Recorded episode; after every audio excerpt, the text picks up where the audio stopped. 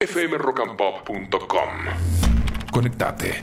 Bueno, señores, se viene la serie que cuenta la vida de un tal Guillote de Guillermo Coppola Sí. por Star Plus. ¿Cómo anda el amigo Guillermo? Buen día. ¿Cómo va, Ari, querido? Muy buen día. ¿Es un sueño? Cuando empezaste yo me acuerdo con Randazo que no era Florencio. ¿Te imaginabas, soñabas con que algún día iba a haber una serie que cuente tu vida? No, realmente no. Ari, vos pensás que empezamos en el 74. Estamos en el 2024. 50 años. 20, 20 que no estoy con Diego. O sea, yo me separé de Diego en noviembre del 2020, del, perdón, del 2003, cuando me volví de Cuba. O sea, 20 que no estuve con Diego. 50 que empecé, como bien decís, con ese chiquito de boca. Vicente Pernía, que venía de estudiantes, venía, eh, había firmado con Boca, y primer transferencia de colado de Osvaldo Norberto Santos, arquero. arquero de Lanús, Sí. al Barcelona de Messi. O sea, Donde estaba Lanús- Messi, pero es el Barcelona. Y eh, perdóname por mi error, eh, Pernilla fue el primero. ¿Y a Randazo en qué año lo agarrás? Pernía y Tarantini. Y Tarantini. Y Tarantini. Sí. Fueron ahí al mismo tiempo. Tal es así que ellos discutían entre ellos a ver quién era el primero. Pero yo te cuento, no hacía yo firmar. Hoy firman unos contratos. Será la época, será que tal vez no hay tanta confianza. Pero hoy firman unos contratos que, que te cuesta leerlos, de tan largos que son. Yo no firmaba. Yo decía, vos querés que, que me ocupe, ¿cómo no? Y era la mano, y eran los padres que se acercaban y se ponían de acuerdo con uno, pero no había contrato, ni, ni poderes. Lo sabía, sí, cuando eran necesarios, una transferencia del conejo al Birmingham de Inglaterra Claro. que hablaba de Rod Stewart recién ese tema, y yo me acuerdo cuando lo vi en el baño de Trumps de Londres, y yo lo veo, lo miro, perdón en mi inglés, y le digo, Rod, you're Rod Stewart. Y él me mira y me dice, of course, pero mal, de mala manera, o sea, como fastidioso, Sí. que un tipo haciendo pipí le pregunta Claro. a él, que también estaba, y le digo, hay Maradona manager. Y el tipo loco me dice, Maradona is here. Maradona está acá. Le digo, sí. Salí corriendo, lo fui a buscar a Diego. Una felicidad de este muchacho, Stewart, que cerraron el baño, nos quedamos horas hablando, Hablando. él sí. contándole que tenía un equipo de fútbol, Claro. que jugaba la pelota. Ari se bajó los pantalones para mostrarle a Diego las piernas. Las piernitas de Rod Stewart si jugaba al fútbol. Eh, Imposible que no lo lesionaran. Claro. Imposible. Unas piernitas flaquitas, muy nada que ver con el jugador de fútbol, ¿no es cierto? Guille, Guille, Pero- eh, eh, pero sí. eh, es tan apasionante todo lo que contás que te voy a- de vez en cuando te voy a interrumpir. ¿Vos eras gerente de banco y viene algún jugador de fútbol? ¿Cómo, cómo te metes en este mundo? Claro, fue una, viste estas cosas que pasan, ¿no? Mm. Futbolista frustrado. Jugaba en Racing yo. Yo miraba al Coco Basile, al Panadero Díaz, en la división superior. Decía, algún día seré como ellos. Un día Cacho Jiménez, el, el coordinador de inferiores, me llama y me dice que, que no daba. Mis condiciones no eran las que, las que se necesitan para jugar al fútbol. Y bueno, seguí estudiando y trabajando en el banco. ¿Qué banco, ¿Qué banco era? Que ya no existe el más. ese- banco en ese momento era Banco Federal Argentino. Ajá. Hoy está el edificio del Banco Macro, Reconquista Mm. y Sarmiento. Me llama el presidente del banco. Yo era un travieso, movedor de cola. Me gustaban las chicas, me gustaban las chicas.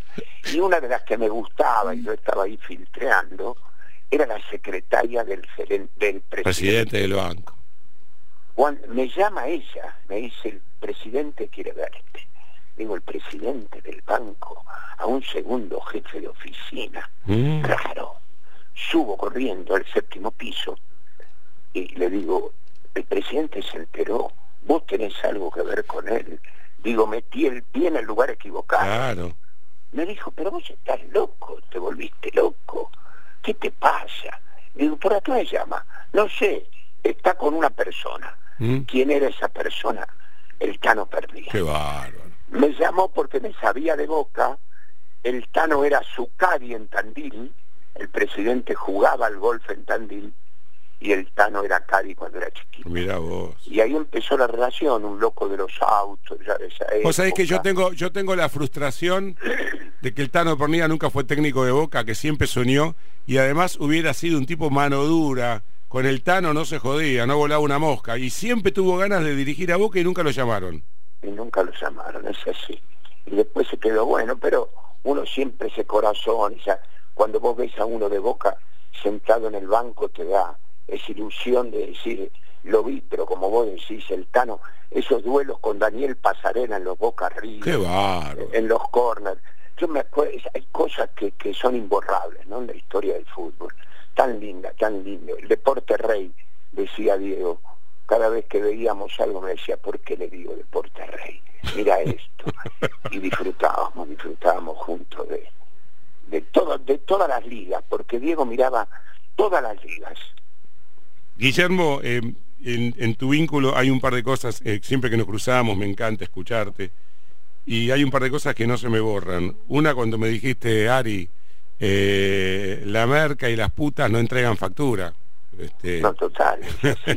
que querían que vos hicieras una auditoría de, de- de las cosas que le comprabas a Diego. de- Diego daba una orden y bueno, está la anécdota que está incluida en la serie, desde la Ferrari hasta que si él se este, encajetaba con una mina rentada, vos ibas y concretabas. De eso Sí, no bueno, queda pero- factura. pero era la, nosotros éramos Stark y Hatch. Yo digo, no, no- no nos separábamos, no nos separábamos, vivíamos, pero ¿sabes qué, Ari? Se reía, se reía, se divertía. Yo no sé si vos recordás al Diego de, de los últimos tiempos. No, sí, no, nada que ver. Eh, eh, nada que ver. excepto esa entrada a la cancha de gimnasia. No, no, la vergüenza cómo lo usaron, cómo lo usaron.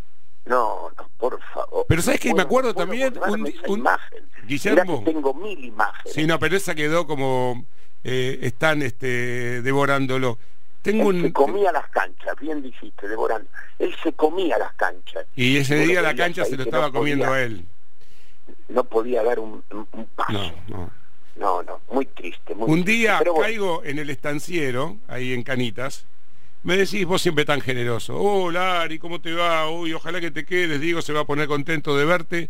Creo que le conseguí, o sea, esto habla de los distintos tiempos. Así como había guita para una Ferrari, hubo momentos duros y me dijiste, creo que le conseguí una participación, no sé si era en el Círculo Ciclístico Argentino, que nos van a tirar y eran dos mangos. ¿Te acordás de esa época también? Total, ¿cómo no me voy a acordar? Pero la vida, Ari, la vida, y vos lo tenés clarísimo. Tenemos buenas y malas, Por altos supuesto. y bajos. Lo importante es actitud, energía, y mostrarte, y laburar, y ver. Y Diego, yo veía, había días, yo los periodistas, cuando veía a ese Diego salir protestón, contestatario, Sí. rebelde, peleador, yo decía, no, muchachos, hoy no, cuando estábamos en un restaurante. Claro, lo Hoy no, muchachos. Mañana nos vemos en el Vila a las 6 de la tarde. ¿Les parece bien? Diego le ganan. Y todos me entendían. Y todos me entendían. Y sabían que Diego por ahí no estaba de la mejor manera para hacer una, una entrevista Por o supuesto. salir en una cámara. Era un cuidado, era, qué sé yo, la, la, la contención que, que Diego necesitaba. Pero bueno, él eligió, él eligió. Al final eligió estar con quien estuvo y yo no tengo crítica, pero no señalo de lejos. Por Yo supuesto. no sé señalar a nadie de lejos. Tengo que estar, mirá, estoy a metros del jarrón, a metros del jarrón. Mira vos. Y digo ese jarrón, ¿no?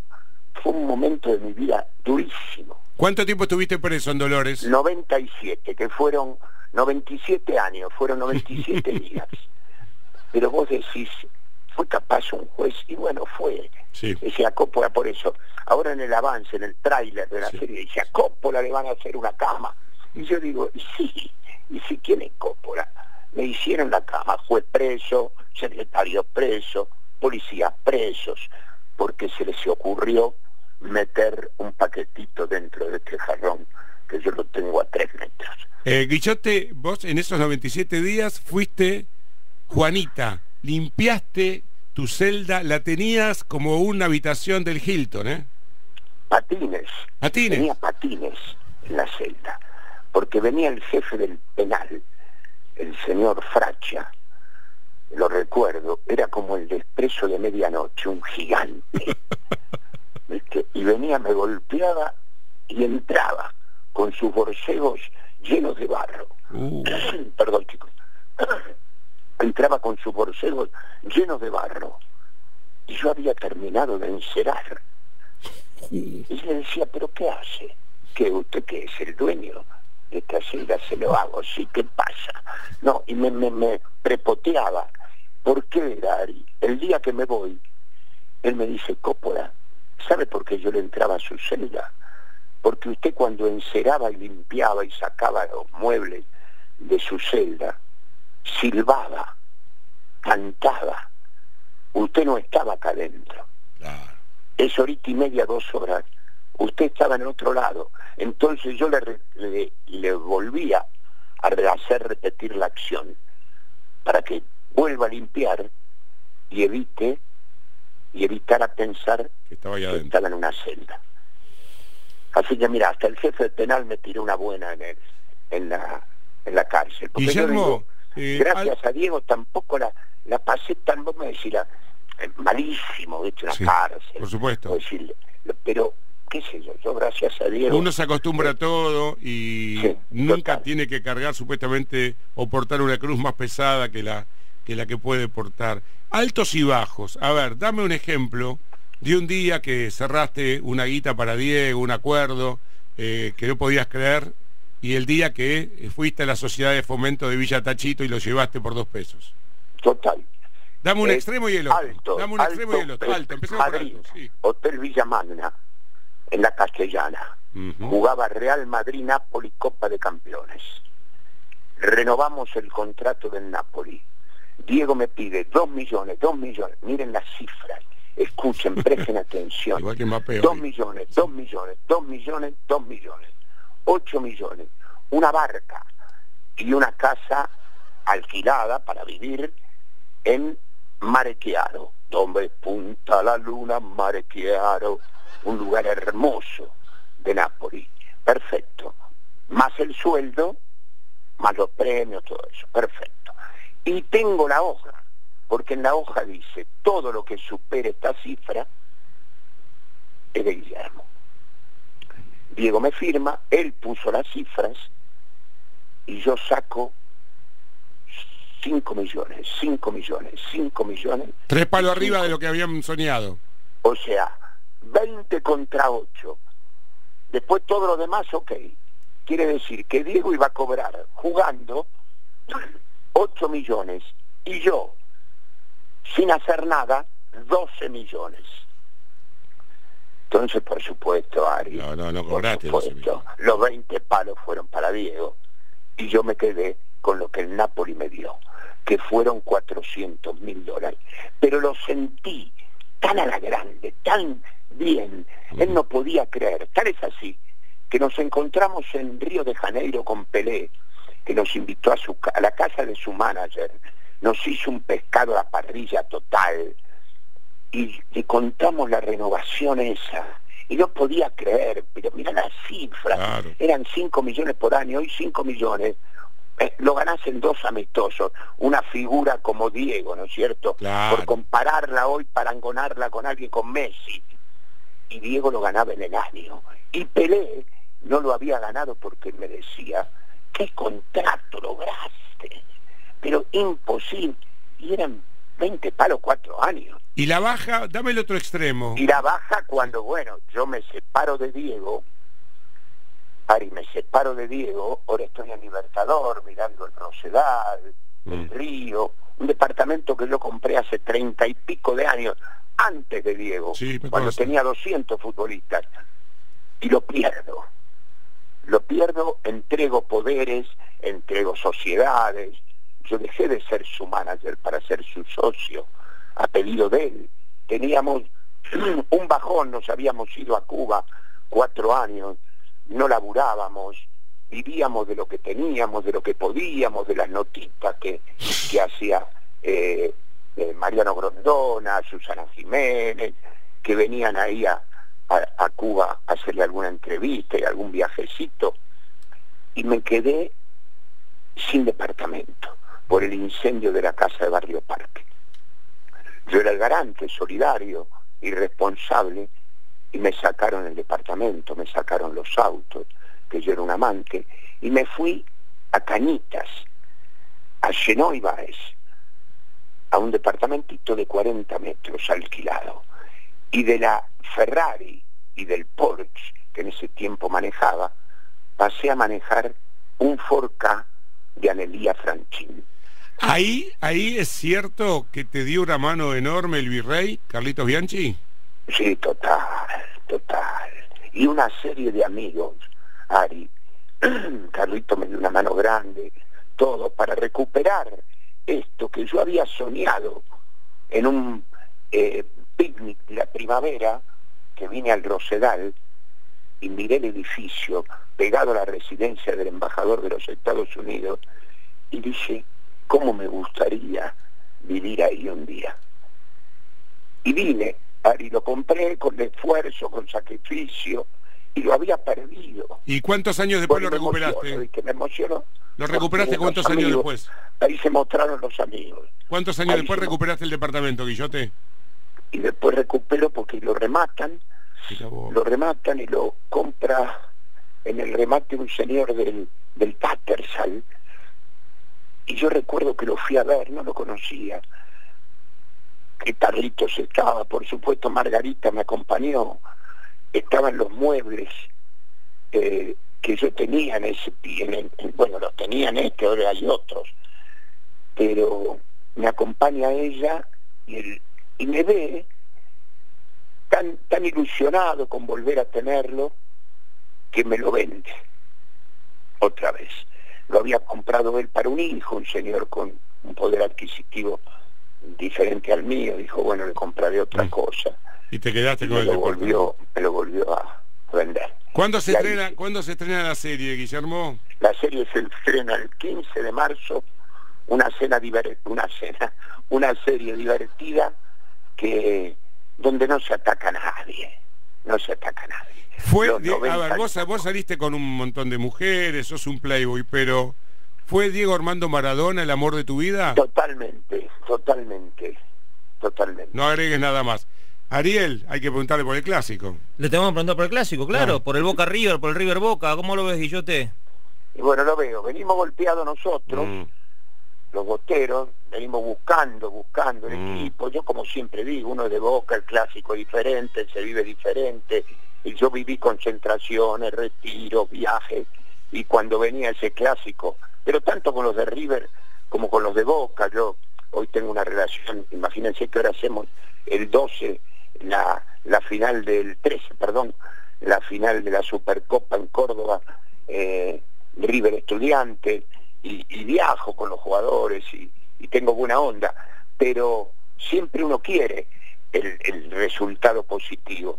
Estamos, estamos en formación, yo digo, estamos en formación. ¿A vos te gusta la gestión actual de, Boca o pensás bueno, es la gestión que la gente elige. Yo digo, viste, porque criticamos, criticamos, ahora hay que apoyar. La gente votó esto, sí. ¿Entendés? Pues, pero cómo no, está Román. Yo con Román tengo, y, con Carlos ellos tienen una relación estupenda, Román y Carlos Bianchi. Y, y, bueno, yo también con Román. Claro, hay gente por ahí está preparado para una cosa y no tanto para la otra.